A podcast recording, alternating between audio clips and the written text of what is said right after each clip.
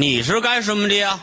我是赔赔赔保险公司的业务员，我们公司是有险必赔呀，都赔光了。I'm 卖保险，I'm interesting. I got melody and R&B. I'm tapestry. The season sweet，从来都不丢人，丢 spring。You better. 大家好，京城春点，我是老黄。我是老航，我是小娇，我们前几期节目啊，请了我一好哥们儿阿哥，想必他那期节目估计大家也都听了，讲了讲信用卡，特别硬核啊。但是那天在录节目之前呢，他跟我说了一事儿，挺有意思的。正好呢，我想顺着这个事儿呢，今天也跟大家聊聊。他跟我说啊，我们有一前同事，他买房了。他是因为什么买房呢？他倒不是说啊中什么彩票了，或者继承那个家里遗产了，又或者是是什么找一好媳妇儿都没有，他是去卖保险了。我相信咱身边也有很多的朋友，就是朋友的朋友都去卖保险了，对吧？而且尤其是今年疫情，有很多人都去从事这个了。但是呢，我们今天在座的三位呢，实际上对保险这个行业吧，或者这个产品，其实都有一点自己的看法。当然了，我估计今天这期节目可能会得罪一些是吧从业人员，或者说是一些信仰这种商品的朋友。但是你们就当一乐听，我们也就随便聊聊，行吧？呃，我简单先说说我这个同事他怎么能买房啊？因为我是相信的。那会儿啊，他在一八年的年底左右就辞职了。他去的那个保险公司啊，我也可以直接跟大家说，叫大都会。他们那个公司呢，呃，怎么说呀，也是算一个很老牌的了。我们那会儿啊，有很多同事都去了，唯独只留下他，哎，成功的就是当了这行业的新星。他们这个模式，我为什么说后来让我一下对保险这个产品就更恶心了？因为我小时候有过几次这样的经历，也算是半被坑吧。他那会儿啊，第一次找我说，皇上说你帮我推荐几个朋友，甭管那个朋友买不买，但是你必须把电话给我，因为呢我要做业绩。我好，我给他了，因为之前我们俩关系不错。第二次呢，他又找我说啊，你能不能再给我推荐点人买我的保险？我可以给你好处。我说好处是什么呀？他说啊，说皇上你可不知道，这保险这行业这个利润到底有多大？说成一单百分之七十的这个保费都归我，咱俩呢倍儿匹。我说保险这行业能有这么大油水？他说是。他说第一年是七十，第二年可能逐渐会减一点点，可能减到六十，但是第三年呢，我就可以晋升这个经理了。那意思他也挺不好意思跟我说，说到时候我可以再拉点别的朋友来，哎，咱一步一步的以后啊，说咱也就再也不用去上班了，咱们就成功了。而且你得想，他都有个百分之七十的利润，而且保险公司自己设计出这个产品，他们也是有利润的。嗯，你就想这个行业的利润有多大？我一姐们儿后来就去卖保险了，但是她说他们的利润分成不是这样的，是四十和六十，嗯就是说白了，就是地儿跟地儿好像不太一样。就是说白了也是很高的。要不说他们那些人怎么感觉看起来都挺有钱的，是吧？开个豪车什么这那的。那也是嘴皮子好使，能到那个地步。对，那我今天想跟大家聊的是什么呢？就是我想说说卖保险这个行业，他们运用的一个东西吧，或者一个方法，叫洗脑术。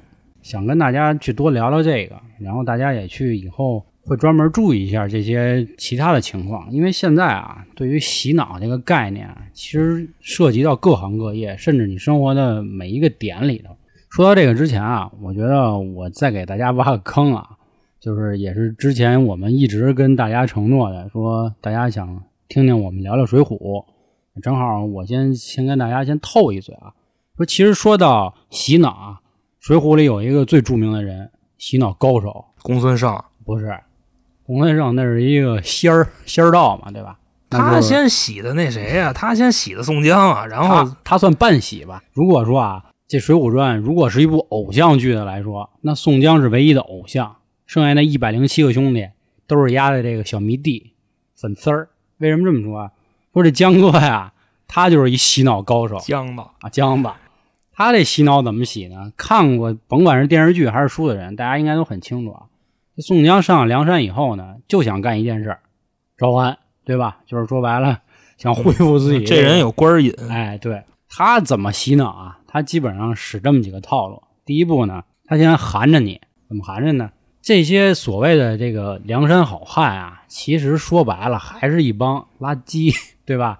当然，流流氓吧，就是流氓。当然也有牛逼的啊，比如什么这个卢俊义哎，对，卢卢卢卢卢卢卢俊义呀，对吧？什么徐宁啊这种啊，这些其实都是公务员了，白道上的，然后让他给洗了，这就是或者说那会儿是被摆了一刀，然后进来雷雷横也是，对他就会先说啊，说兄弟们，说你想啊，以后你要有孩子了，你跟孩子怎么说呀？你说你爸是一流氓，那说着多难听啊，对吧？那怎么办呢？说哎，你跟着我江哥，或者说你跟着我小宋，咱们争取有一天招了安，对吧？咱恢复身份，或者说国家承认咱是好人。你这时候你再跟你孩子说，你也有面儿。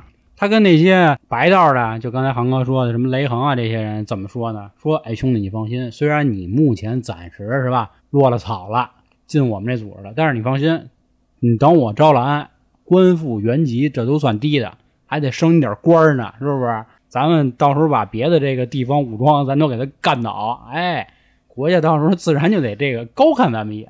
所以说他一直在运用这个所谓的洗脑术，而且后来最后这个《水浒》的结局大家也都很清楚，其实基本上都废了，也没有什么太好的。但这块就要说啊，其实洗脑这个东西，我觉得更多看的是情商，跟智商没关系。那会儿我看老梁在讲，他说啊，《水浒》的第一情商高手就是江哥，这第一智商高手确实是吴用，因为吴用使了好多这个脏计啊，是吧？骗了好多人。但是你想啊，你说啊，比如说航哥，你现在公务员，我嘎，我给你弄社会里了，你肯定不爽，而且是因为我用了脏逼手段，对吧？你肯定不爽。就毁那谁，毁卢俊义，对啊他不就给毁上去的啊吗？但是江哥一来，他一说，哎，你反倒，那你是不是更恨吴用，对吧？你那你就更喜欢江哥，其实这事儿都是江哥 江哥哎安排都的，都是一个套儿嘛。所以说这个很脏啊。其实，在这点上呢，我那天还学了一个概念，说叫捕获冲击。说捕获冲击大概是什么意思呢？就是很多喜欢看案的或者香港那个警匪电影人应该都很清楚。说一般抓犯人的时候都在什么时候啊？夜里，对吧？这夜里他有什么说法？很多人都说啊，说是因为这罪犯熟睡呢，到时候我们警员进去的时候呢，减少这个伤亡，对吧？因为毕竟他可能光着屁股怎么着，咱一进去直接就就能给他擒了。你妈钟伟明逮小混蛋呢，啊，对，就有点那意思，丫穿一秋裤嘛，是吧？说其实还有一个说法呢，就是跟捕获冲击是有关系的，就是说那个时候啊，这个人是在一个相对比较舒适的环境里，你这正睡呢，美逼美的，这时候突然嘎有人踹门是吧，给人家逮走了，你那个心态一下就就不能说崩了，就咯噔一下，反正变了。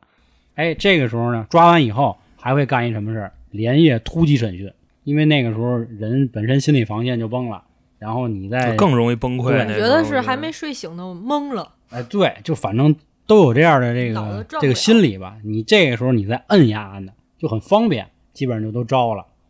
这其实也是洗脑术的一种。这个基本上大家去搜搜去看看啊，很多地儿都会说，都会讲。这也是他们刑侦里做的一个比较怎么说呀，普遍的一个方式。还有就是什么呢？就是关于捕获冲击这一块儿呢，就是算命的。咱那会儿算命，是不是或者看电视的时候，一般都会来一句那什么，说，哎，兄弟，你这个印堂发黑啊，是吧？然后什么脑门上顶着一个什么黑云彩，你有血光之灾，你当然你崩了，对吧？然后说那其实是一老黑，其实是 对，黑子内哥。嗯，然后人家可能就问说，哟，那大师您是不是得救救我呀，兄弟？说那大师说，哎，我虽然道行尚浅，但是兄弟我呢给你画一符啊，什么这那的，啊，大师玩恐惧营销这块的，先唬你，然后再卖你产品。嗯，说你给点钱什么的，哎，自然呢就能给洗过来。这也是一个捕获冲击的方式。然后那天我还看一个挺葛的，这个我估计大家在职场里应该都能遇见，就是我不知道你们有没有这样的情况啊？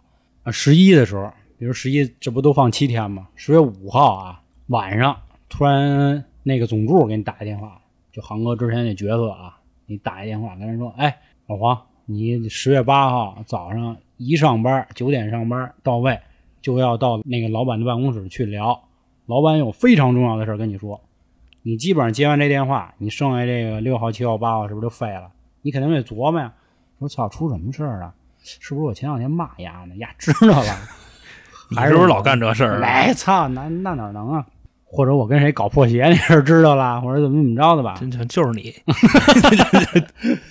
反正就是你这三天肯定就过不好。然后你这个十月八号上班那天呢，怀着一个这个忒儿啪的心情就去敲了这个老板办公室的门。结果一敲门呢，然后老板说：“哎，来了，说过得怎么样啊？啊，挺好，挺好。说你前阵子表现工作挺好的，挺不错的。说公司也是看到了你的这个努力，说我过两天出个差，你跟我走一趟，好不好？”然后说：“行，可以，行，回去吧，就完了。”你说你当时这个心情是什么？是不是一下就哎一下就下来了？嗯，自家老板要不说你，就是你干的那些破事儿，你肯定都觉得老板这人真他妈倍儿棒，是吧？特痛快。所以一定大家我相信都会就是或多或少的遇到过这样的套路。说这也是一种捕获冲击，这也挺脏的。先给你一个心理的这个怎么说呀？低预期是吧？然后一下再给你一甜枣，就是打一巴掌给一甜枣，但是那巴掌他还没打实，相当于就在你脸门前了。然后你一下你就觉得老板好，真好，是吧？就有点这意思。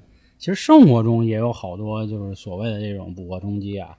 第一就得说咱们刚才开篇提的这个卖保险的对吧？卖保险常用的套路是什么呀？兄弟，你看那哪儿哪儿谁谁都生病了是吧？你再不买，到时候你又没钱治，怎么办呀？买保险吧。还有那个卖保健品的，不都这套路吗？就是先忽悠你嘛，说白了。然后我那天就看说啊，说关于洗脑术里啊，有一个基础的条件叫封闭空间绝对真理。这话什么意思呢？就是说咱们上班的时候都会有培训或者团建，其实团建也是一种洗脑啊，他会给你安排到一个平时你不太容易去的地儿，或者是比较偏远的地儿，比如哪儿弄一度假村是吧？然后哪儿什么北戴河玩儿去不知道你们团建怎么着？我们团建都野战训练营，你知道吗？哦就折腾我们，就就都啊就都那样，对他就是说白了，啊给你这地儿，你信息你也传不出去，对吧？贴标语喊口号，哎，对对对，每天就那么洗你，跟你聊，跟你唠，你这暂时也没有那个可以沟通的人，那他说什么就是什么呗，对吧？就有时候你洗着洗着，你就顺着它就洗下去了，你就我操，我牛逼，我操，我我一定会成功。我最好，是吧？嗯，对，就是因为你信息传不出去嘛，所以而且啊就就是一个一个词儿啊，你要老说，你就觉得它是真的了，哎，就这意思。对啊我们一家人，我们相亲相爱一家人，就狗狗屁，不是早上起来那个拥抱太阳。满满正能量。对，这个其实是一个方式啊。还有就是说，比如传销那些也都一样，也都是就是那一小屋里，家人，先先是怎么说那他们那话说是南派住别墅，北派打地铺，反正就那意思，就反正给你关到一小屋里，你呀信息绝对传不出去。那我这时候我说什么都是什么，这是说关于第一点。然后第二点我看说就是制造稀缺，那制造稀缺什么意思呢？之前有一个最经典的理论，这大家都应该都知道，就关于钻石嘛。人不说其实钻石这东西它一文不值，或者说，而且咱小时候上过那个化学课，钻钻石这种东西在世界上啊，这个地底下的这种元素里边，它算是特别富富饶的这么一个东西。碳元素，说白了就是碳。嗯，说小时候那会儿，那个华老师就说说你拿一放大镜，说你照那钻石去，说一会儿就没了，反正就那意思。说讲一故事嘛，就是那个商人不搞一口号，钻石恒久远。一颗永流传，对 BBS，我操，记得真清楚。对，就是他们老传传达这种概念，搞到最后钻石就特别贵。现在你说结婚很少有说提这个买项链或者什么的，就绝对第一就是说就是钻石，别的肯定都没有。但是这个黄金是，但是这是一骗局，你知道吗？，对，钻石是一个怎么说呀？是十九世纪还是二十世纪？反正从一九，大骗局反正从一九二几年开始到现在，这个骗局目前是快破了，我觉着，因为现在这个社交媒体什么乱七八糟太发达了，可能是快破了。但是大家还是得买嘛。我不知道你跟你其实这跟奢侈品没什么区别嘛，就是给它炒起来了，它就值钱了。其实跟它本身的价值没有任何关系。是，嗯，就是它本身的这个利润是非常高的，哎，它只是一个怎么说呀？它就是一个品牌的溢价的这么一个东西。其实这东西本身往往桌上一放，你你看啊，就我给你举个例子，战争，嗯，如果是战争，你手里钻石会值钱吗？但是黄金还是会值钱的。这个就是在人们心里都觉得它值钱，对，它就值钱，就制造稀缺，尤其是在女人的心里。啊，我不知道你结婚的时候，你给没给没给你媳妇买钻石啊？这肯定得买呀、啊你肯定躲不开、啊。你也知道这是骗骗局，那没办法呀，所有人都买嘛，对不对？啊对啊，你你你也你买了吗？得要啊，你也对要啊，你也得要啊给不给一克拉不接。啊！还有关于刚才航哥说啊，这个在女人尤其很重要，那就还得说一个稀缺的事儿，就双十一。双十一造的就是什么事啊？过了这村就没这店了啊！说你今年双十一不买，你明年你可买不着了，反正就那意思。或者说你再买，你得等一年。这个感觉好像男的稍微好点儿。你双十一买的狠吗？不狠。是吧？反正我也不怎么信这个。完女我的不是，因为咱们呀，我都毕竟啊成箱的。也是从这个互联网行业出来的啊。你像这种电商啊、促销啊这种东西，说搞就搞。哎，对对对，而且后来啊，我又慢慢的发现啊，这个事儿可能跟那个保险那有点跑题，咱就说这意思啊，就说白了就是制造稀缺的这个意思啊。嗯你会发现，你双十一买的东西其实并没有便宜，啊，他只不过是给你原价那什么了一下，给你处理了一下。脏了一下是吧？对，你后来你慢慢发现，它并不是一年里价钱的最低谷。对，啊，不不，真真是。你看这就是你们不买的人不懂，我们买的人就是你会发现，就是双一双十一是最便宜的。我们可能是设计，就是当时我们可能会设计这个东西，我们确实自己不买。对当然这话有但点损掉去那意思对，其实不是你平时买那个价钱，你自己心里没点逼数吗？我们是能那什么的，因为有的网站已经做过这方面分析了，你知道吗？他会把这个价，他会把这个东西一年的价钱，他进行一个抓取，然后把那个每每个月的时候列出来。啊，我好像也看过那个表，嗯，对，并不是双十一那个就是对双十一的时候，它确实是一个相对便宜，但是它的价格并不是一年里的最低谷。对，一年里的最低谷的时候，好像一般情况下啊，都是在年底还是就是快过年的时候，因为那个时候大家是非常着急变现的，嗯你明白这意思吧？清库存什么，就是为什么每到快过年的时候，股市都会相对来说去去动荡一点，什么的，因为啊大家都要都要拿出这个钱去过年嘛。对每年股市都是年根儿就跌，然后年初就开始又涨，那意思大家那个钱用完了回来了又，可能你关键是双十一啊，头几年可能是真的，真的很便宜，因为大家没见过。对后来就都是套路了。说白了，是，其实想想每年啊，双十一完了以后，看那退货率，你就知道，你就知道这东西对你来说到底稀不稀缺。我觉得你好多事儿考虑说这个东西稀不稀缺的前提是说对你稀缺不稀缺。好多姑娘那买东西那完全不看，一个便宜，便宜就买，对吧？对，你们肯定更多的心理是这个，啊，男生更多来说这个东西咱有用那什么点儿啊，嗯跑了啊，咱就说这个制造稀缺这个，第一步洗脑，第二个制造稀缺啊，对，就是这往下说。就关于稀缺这个啊，在保险行业里运用的也特别得当的一个，就是我不知道你们身边有没有朋友发那朋友圈，就是我今年，就是我这周或者我这个月又拿了什么什么标兵了，什么超新星了，就是这样的这种就照片什么的。你说这是啥意思呀？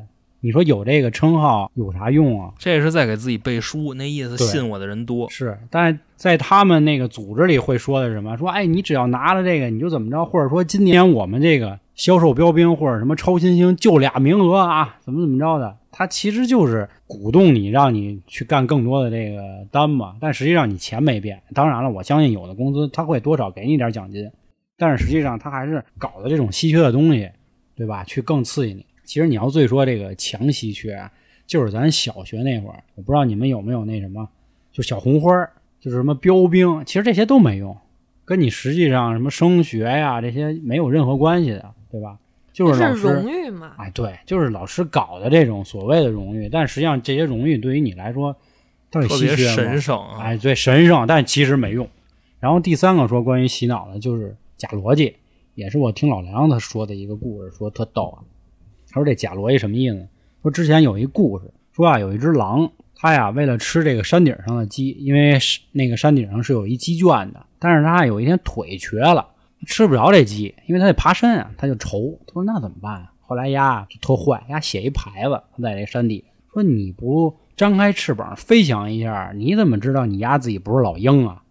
后来这帮鸡呀、一看，操，那我雄鸡是不是？高 我也卢是啊，对，高卢，操！结果这样鸡就都掉下去了，因为你鸡就是鸡，你怎么是老鹰啊？不是说你有翅膀，你丫就是老鹰。我觉得也挺有意思的。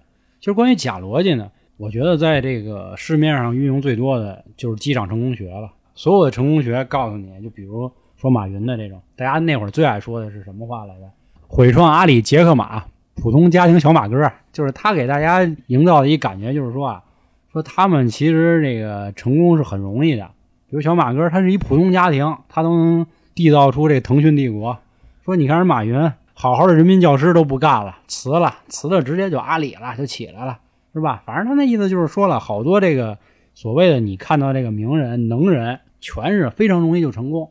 说你资看了我这书，懂这个步骤，你也就能成功。但是你说这逻辑对吗？肯定不对呀、那么多辞职的呢，怎么就轮到你是马化腾可不是普通家庭，对啊人家他爸是深圳的大官儿，是就大到你难以想象那种大。对对对，所以那会儿他说的好多这个逻辑，它就是假逻辑，一点都没有关系。他们假逻辑最爱玩的一个什么概念，就是把个别现象当普遍现象，认为你资怎么怎么着就能怎么怎么着。啊，对，还有还有这个，虽然我个人啊，就是学历不是很高啊，但是确实是之前也被这么洗过。嗯就是什么呢？就是学历不等于什么。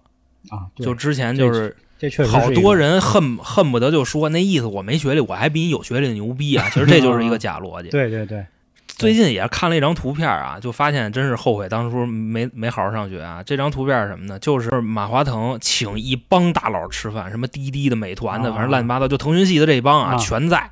有的是准备收编的，有的是已经收编的，就这帮大哥。小米的什么什么啊乱七八糟的，你会发现这些人顶的全是名牌大学的高材生，这倒是。没有一个野的，对，你知道吗？那会儿其实就说雷军儿嘛，人家好像当年也算是中国写代码里能排到前三前五那级别的人。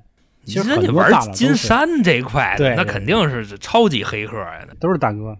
那我想起有一段子啊，他说，就为什么中国人特别信那个假逻辑啊？说是因为以前中国这书这个字儿是上下的，所以你读书的时候呢，脑袋就得点头嘛。说你看这国外的人为什么那么叛逆啊？因为他们那书那字儿不都横着的吗？摇头。啊，对，摇头，一直就摇头摇头。那你说咱小时候那个，你看过没看过小时候那个古装剧啊？那孩子读书的时候，那脑子都转，这背书的时候，鹅鹅人鹅，说对对对对。但其实转也相当于是这种，就是哎认可啊，就是享受是吧？享受享受着这个读书带来的快乐你妈。颈椎吧，完犊子了。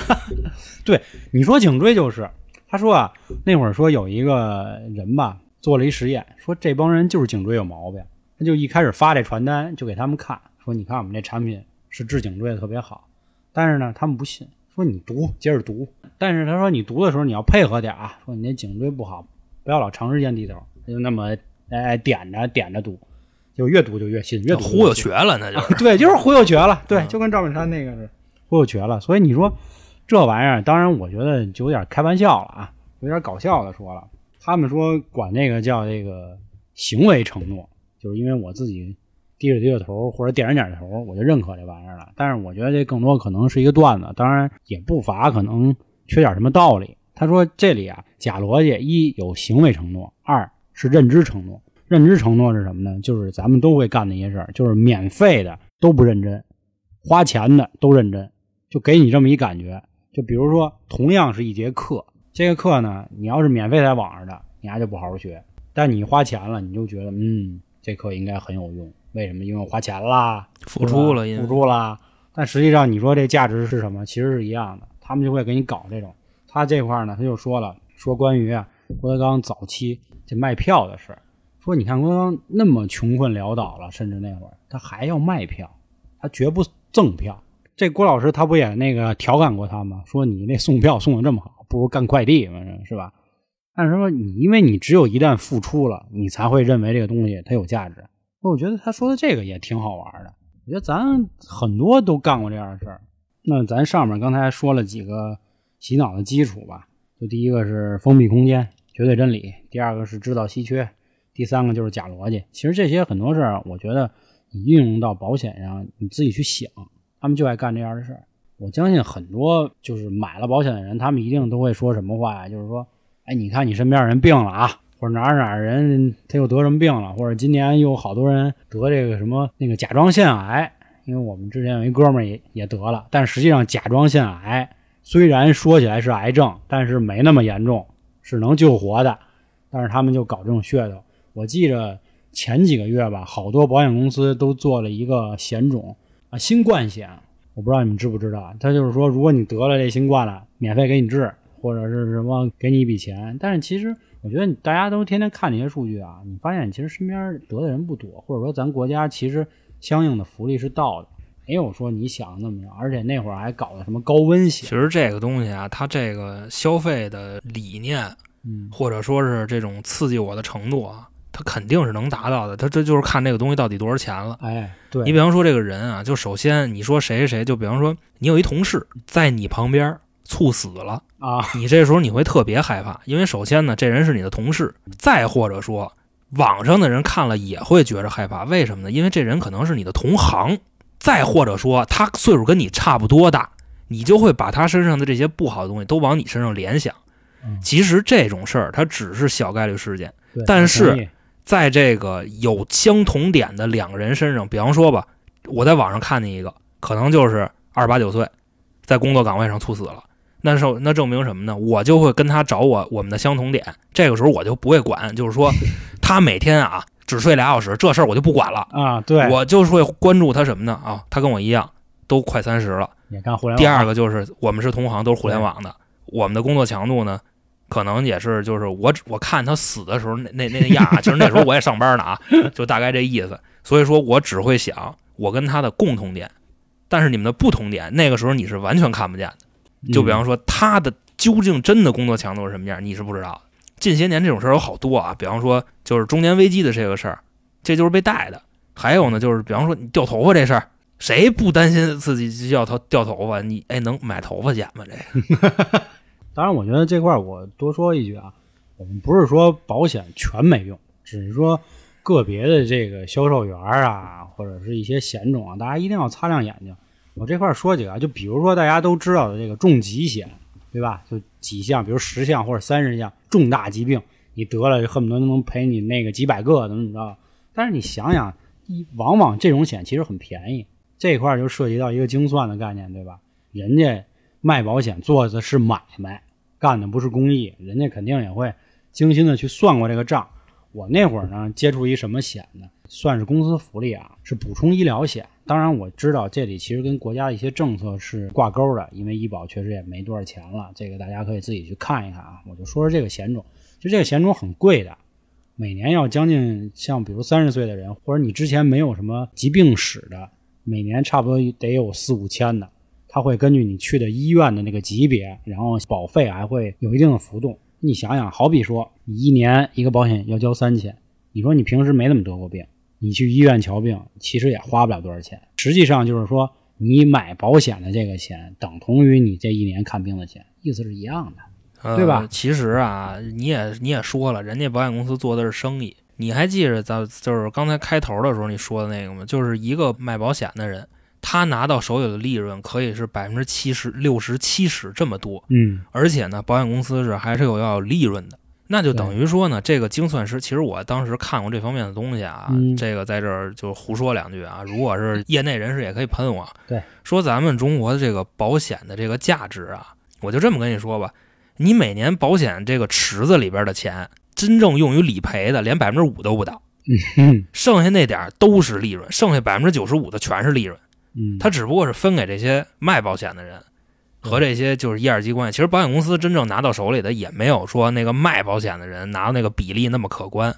不过保险这东西，你说保险，什么叫保险呢？就是我有，那我就可能就是踏实用了。嗯，那如果我没有，这不就就当投资了吗？对，其实就跟你自己储备是一样的。所以说现在咱就说这个事儿啊，你比方说为什么外国的保险意识，咱这不是崇洋媚外啊，咱就是实话实说啊，因为外国人的保险意识特别强，对，他们呢就是说什么事儿他们都会买个保险，人家也不管这种精算的这种东西，人就觉着就是啊，我确实是容易容易有这毛病啊，我就应该买。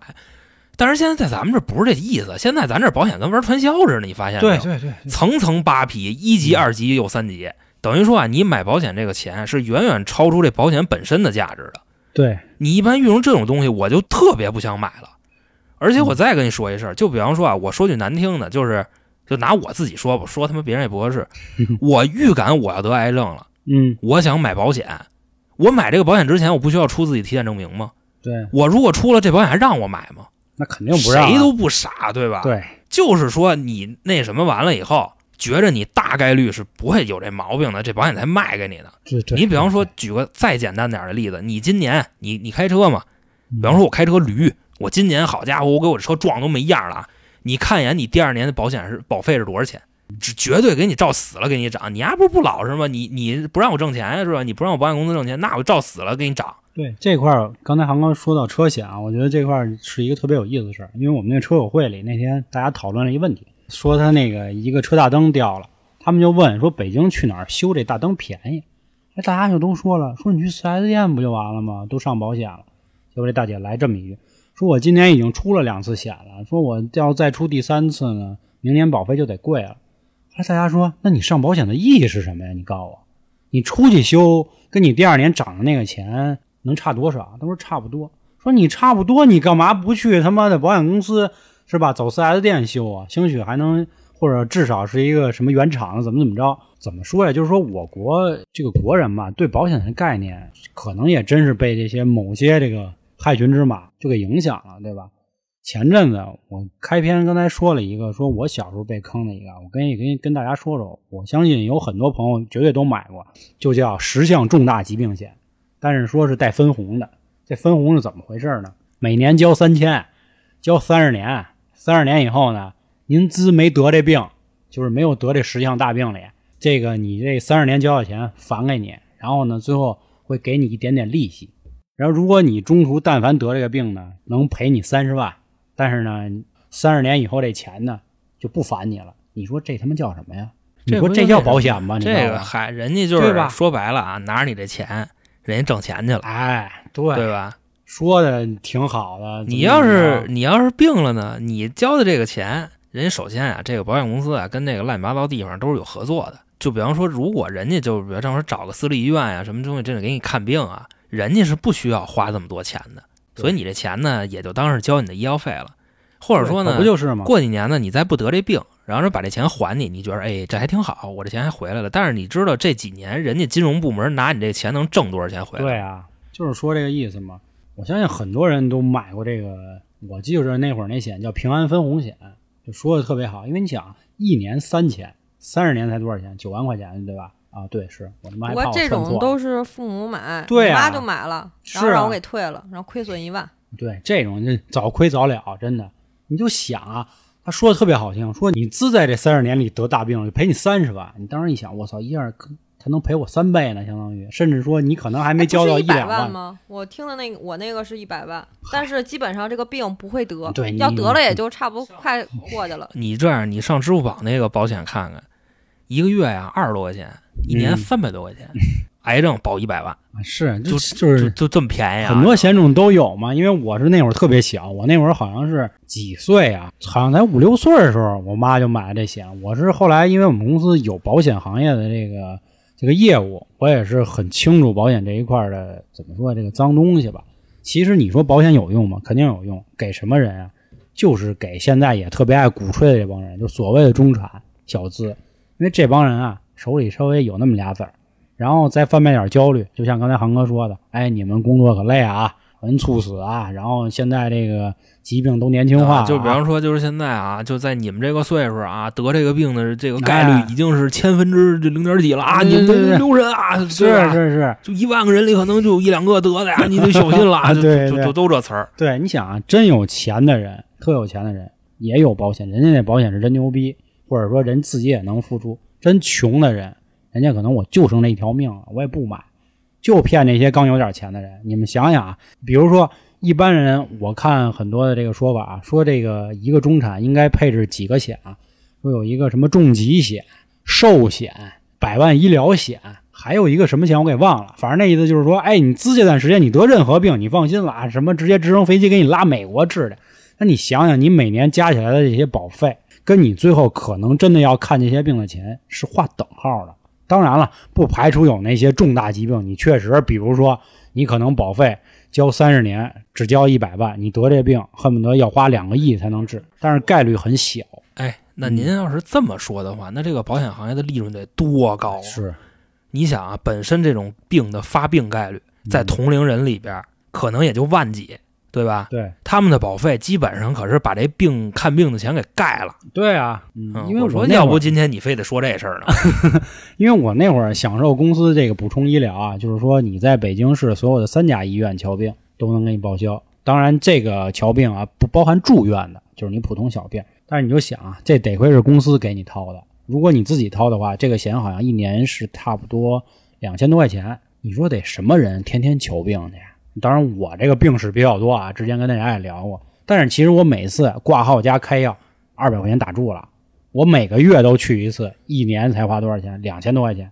如果是我自己交，差不多了。而且我再问一问题啊，你嗯现在三十、你当时弄这个险的时候二五六七八，嗯对吧？对如果一个四十岁的人是这个价格吗？那肯定不是啊激增啊，因为那 会儿公司有这保险业务的时候啊，他们就采访过我，因为知道我经常请病假所。以啊，这个精算师们啊，这点东西就全玩明白了。对就是在多大岁数人，就是就是会发病，他给你多少钱？你想你你不到三十岁的人都收你这个钱，嗯，那你四十五十是吧？对，因为我那会儿我给我爸妈说啊，我说给他上一个，我问我们公司保险员说，哎，您给我们给我父母算算，他们大概得多少钱？因为我父母岁数比较大，那会儿是已经六十了。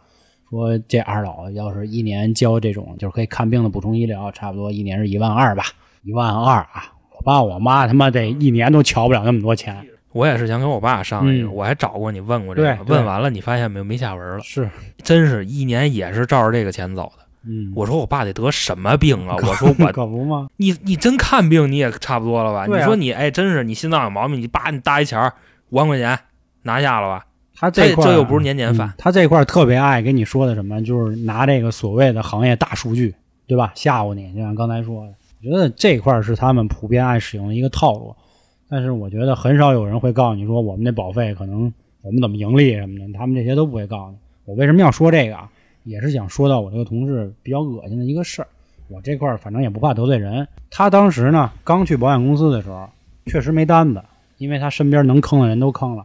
这个在行业里大家都清楚，就是基本上很多卖保险的人都是把自己亲戚先甩一圈儿，然后拿了好多保费，他们可能就辞了。这是行业里很多人都这么干的事儿。他是那会儿呢，实在没有业绩了，他就求公司的前同事。我是后来啊辞职了以后，大家聊天我才知道，他那会儿刚生孩子，他就跟这些前同事说呢，说你看啊，说我媳妇儿刚生，现在也在家呢，也没钱，我也卖了保险了，我这个月呢要没有业绩呢，我就失业了。说咱之前也是同事一场，你得帮我呀，哎，你就买一个吧，打这种感情牌。结果很多同事呢也都是抹不开面子，而且我们公司咱实话实说，待遇还行，基本上最低的大家都能挣个七八千，买一个三四千的保险呢，一是感情，二是忽悠一下，三是他们特爱那个干什么事儿呢？就是说咱现在都是中产了啊，有一个保险是是咱们中产标配，大家都买了。结果他干一什么事儿啊？这单子下来了，第二周人家直接就秀朋友圈了。大都会超新星啊，荣升这个什么什么什么高级经理了。哎，大家一开始反应都会是什么？傻逼吧？干嘛呢？前天你还跟我卖惨。其实他们干的是什么？其实这这里又跟洗脑术有关系了。这应该说的是什么？就是从众心理这块。他告诉你，哎，我们保险行业这么挣钱，看见了吗？哥们儿一下就翻身了。啊，他要那意思干嘛了我拉人头了我坑你那俩，你想不想挣回来？哎哎，有点这意思，跟我干对他后来就开始挨个的洗我们这些同事，他就找谁朋友多，或者谁嘴皮子溜，他就开始挨个安利。哎，你跟我干啊！说要不这样，我给你介绍点单子，这一单呢，咱能挣七十，我给你五十，剩下二十你再给我。实际上他不知道是什么呢？你已经是我发展的这个这人了，我其实还能拿到剩下那三十里的十，好像还是七。就他他他干这种事儿，啊，对，而且他什么都没干呀，对他拿三十，对，所以就是说我为什么憎恨了这些人？一是我小时候这个经历，二就是我这个前同事干的这个这不耻的事儿。为什么他买房了，我那个特别信？因为他干得出这些事儿，这绝对就是他。听说人现在生活的反正特别好，当然了，我一点都不羡慕。而且那些就是卖保险的人，很像什么地儿的人？小红书里的人。这个姑娘们应该都知道，小红书里全是全是有钱人，没有任何穷鬼。那姑娘不是有钱人就是整容人。对吧？他们后来我看都说什么呀？其实好多都都是微商，就是让你感觉，哎，我这么牛逼啊！你想不想发财？你你跟我一块儿来啊！你加入我们组织啊！也是一个潜移潜移默化的那个洗脑嘛，就跟刚才咱们一开始说的，喊口号、穿制服，这些都是嘛。它也是一种这个角色化，把你带到那个角色里了，就跟那会儿法西斯希特勒似的。为什么那么多人都进纳粹了？因为希特勒玩的就是这个种族优越感。我们日耳曼民族，那操，战车战车嘛，对吧？而且那会儿咱不得不说，那特勒弄的这个制服是真他妈精神，比谁都好看。人那倒上那范儿，对啊，其实现在你你们可以想很多行业，比如说地产，我爱我家的地产啊，还有保险，他们都穿西服，都捯饬忒儿啪的，就是让他们自己角色化。那意思说，哎，哥们儿，虽然可能这行业被你们不耻啊，但是哥们儿那这身行头是那劲儿。而且很多的时候，卖保险的人他们都有分组，他们给那些他们想洗的人传达一个概念，就是我现在生活的很好。哎，你加入我，你放心，你迟早你就起飞。我之前还有一个，那会儿他算我助理，后来人家也自己单拎了一摊啊。他后来最近啊也成功洗了一同志，之前他们俩是平级，现在进了他小组了。他们那个保险是友邦，人家玩的更高级，看学历进的，你本科九八五才能，二幺幺才行，二本三本滚蛋。像我这大专的，想去去不了，你知道吗？人家弄了一个叫什么？呃，高学历小组，哎，这个服务的这个对象呢，也是这个社会的精英，哎，一下就给自己安了一角色，那意思就是我不是卖保险的，我是叫什么？应该叫我是那个顾问，啊，对对对，规问人生规划师，我操，那劲儿一下拿起来了，哎，在聊的时候那劲儿，反正也就都出来了，所以就说这这帮人就真挺没劲的。我说句难听点儿的话，都是出来挣钱，别搞得那么太那个。但是他们这帮人他需要标榜自己啊，他们也瞧不起卖保险的，所以他们会干这事儿嘛。这几个卖保险的同事吧，当然我我我一定要再铺垫一句，就是我没有说所有人，我只是说我身边的朋友，我是看到的这个事儿，他们一开始都是喊着最不耻的那群人。啊，说我他妈干什么去？我回家那个当网红去，我也不会干这个，回家当网红去，就是那会儿都好拍个抖音是吧，写个小红书那会儿，结果干的全是他们，就是搞这种双标的。然后还有的说什么，说我先打入这个行业，哎，我了解一下他们多肮脏，到时候我自己成立一个新的保险公司，服务大众，就感觉 有点跟那会儿说说我去海底捞打工啊，我就看看这餐饮行业，结果就成为了他妈海底捞的一员了。但是他们跟海底捞那性质肯定还不一样嘛，人家真是服务大众的，他们可不是，肯定有好的这个规划师、保险师，他们真的是为咱们的这个或者健康也好还是什么，人家能提供点合理的东西，不像很多人那真是瞎招呼你，什么挣钱他招呼你什么，就所以说呀，所以你现在说到这个地方啊，嗯我现在就是想有一个问题，因为我最近不管是你说的这个保险也好，还是我最近我发现的一些这个直播呀、带货呀，我就发现呀，其实好多带货的主播呀，包括减肥的博主啊，外加上就小红书上这帮人，我只能是说有一个词儿啊，就是他们人家确实是挣钱，嗯，但是是什么呢？就这个吃相啊，太难看了。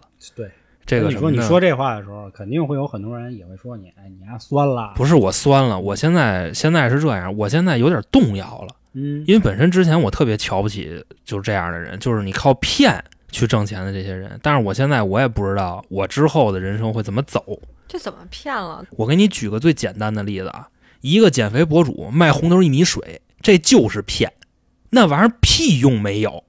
他挣的是你什么钱，你知道吗？他抓住的就是你一个心理懒，就是这种产品有好多好多，你知道吗？就这种，因为我只了解这个，你包括你们的医美的那个，我那个我没有发言权。再然在这个减肥的这一块儿里，他卖的好多东西其实都是对减肥屁用没有的东西。说白了就是他挣的就是你们的智商税。对那现在我挣的是那个粉丝的钱嘛？其实我卖什么东西不重要，跟我那个减肥也没有关系。但是你是我的粉丝，我现在给你谋福利，可能你从别的地儿买是二十，从我这儿买十块，我只是给你谋福利而已，而不是骗你。嗯，那你可以这么说，但是啊你要是现在都是这么说的。你要是带货的主播，你这么说没问题。嗯但是你你是一个减肥的博主，你知道吗？你是一个有证儿的健身的教练，你就不能说这种话。你说这种话就是骗，就是说你买了这个可能会减肥或什么的捂的吗？是说说过这种话吗？就大概那意思，就是说对你减肥有帮助。其实红豆薏米水，哦我跟你说啊，你身为一个女的，你都不应该喝这东西，因为这东西大寒，你知道吗？对减肥根本没有什么帮助那不是说。是去寒的吗？这东西本身就是大寒，你可以自己去看看，你知道吗？就包括这种东西。其实这种也算一种，就是那个保健品的套路嘛，是对吧？其实跟以前一样嘛。我倒不想说这个，我想说什么呢？就是如果我们之后的人生，你包括现在啊，你像咱们目前来说，就跟这儿叨逼叨叨逼叨就说这个啊，人家已经就把这钱给挣了。那是是，你关键是看着这种东西，咱也都是普通人啊，你欠着人家挣钱，你肯定也就是反正也次呢。我就想说，就是之后或者咱们，嗯再或者就是说听听咱们的这些朋友，再或者说就准备干这些事儿的人，就我们的路之后是往哪儿走啊？他其实就是为了挣快钱嘛，。其实因为你毕竟，就算你这样持续着，也不见得会，嗯，发展很久。但是像这种网红，现在就是流行这个，他现在就是挣钱，那就赶紧挣。对我这块儿，刚才焦也说这个，我想起来一个游戏主播，我也一直关注啊。这个人叫张大仙，这估计打王者荣耀的人都知道，因为相当于是第一主播了。他之前说过一句话，也可以给航哥算是一个解释吧。就是很多人都问他说：“大仙，说王者荣耀要倒闭了怎么办呀？”就是特别一开始就有人问，后来呢，随着吃鸡呀，就其他游戏开始出，王者荣耀这个日活呀或者用户啊持续在往下减。大家每年都会问，甚至每天都会问，说大仙啊，说说你以后怎么办？人大仙说了一句话，大概的意思我给大家翻译一下，那意思就是说，你们不用去操我的心，我其实也会想到这些事儿，但是我先往下走，你们就别想这些了。其实这话大家自己去品啊。我觉得刚才航哥说的，我就因为我比较了解他，我明白他的意思。他其实更多想从道德层面上聊一聊这样的事儿。当然，你们挣钱，你们要说我们酸，那都无所谓。我其实可以很明确的跟你们说一个事儿啊，就是你们可能现在在听的这个平台，他们也有带货的活动，有些产品真的就航哥刚才说的红豆薏米水，你知道那个返佣是多少吗？百分之七十。比如说这个东西在淘宝卖二百，你从我这儿拿一百就能拿走，哎，你觉得是吧？你挣你你那享受很大福利，但是你一百块钱有百分之七十我拿走了，你就想这些很多东西是吧？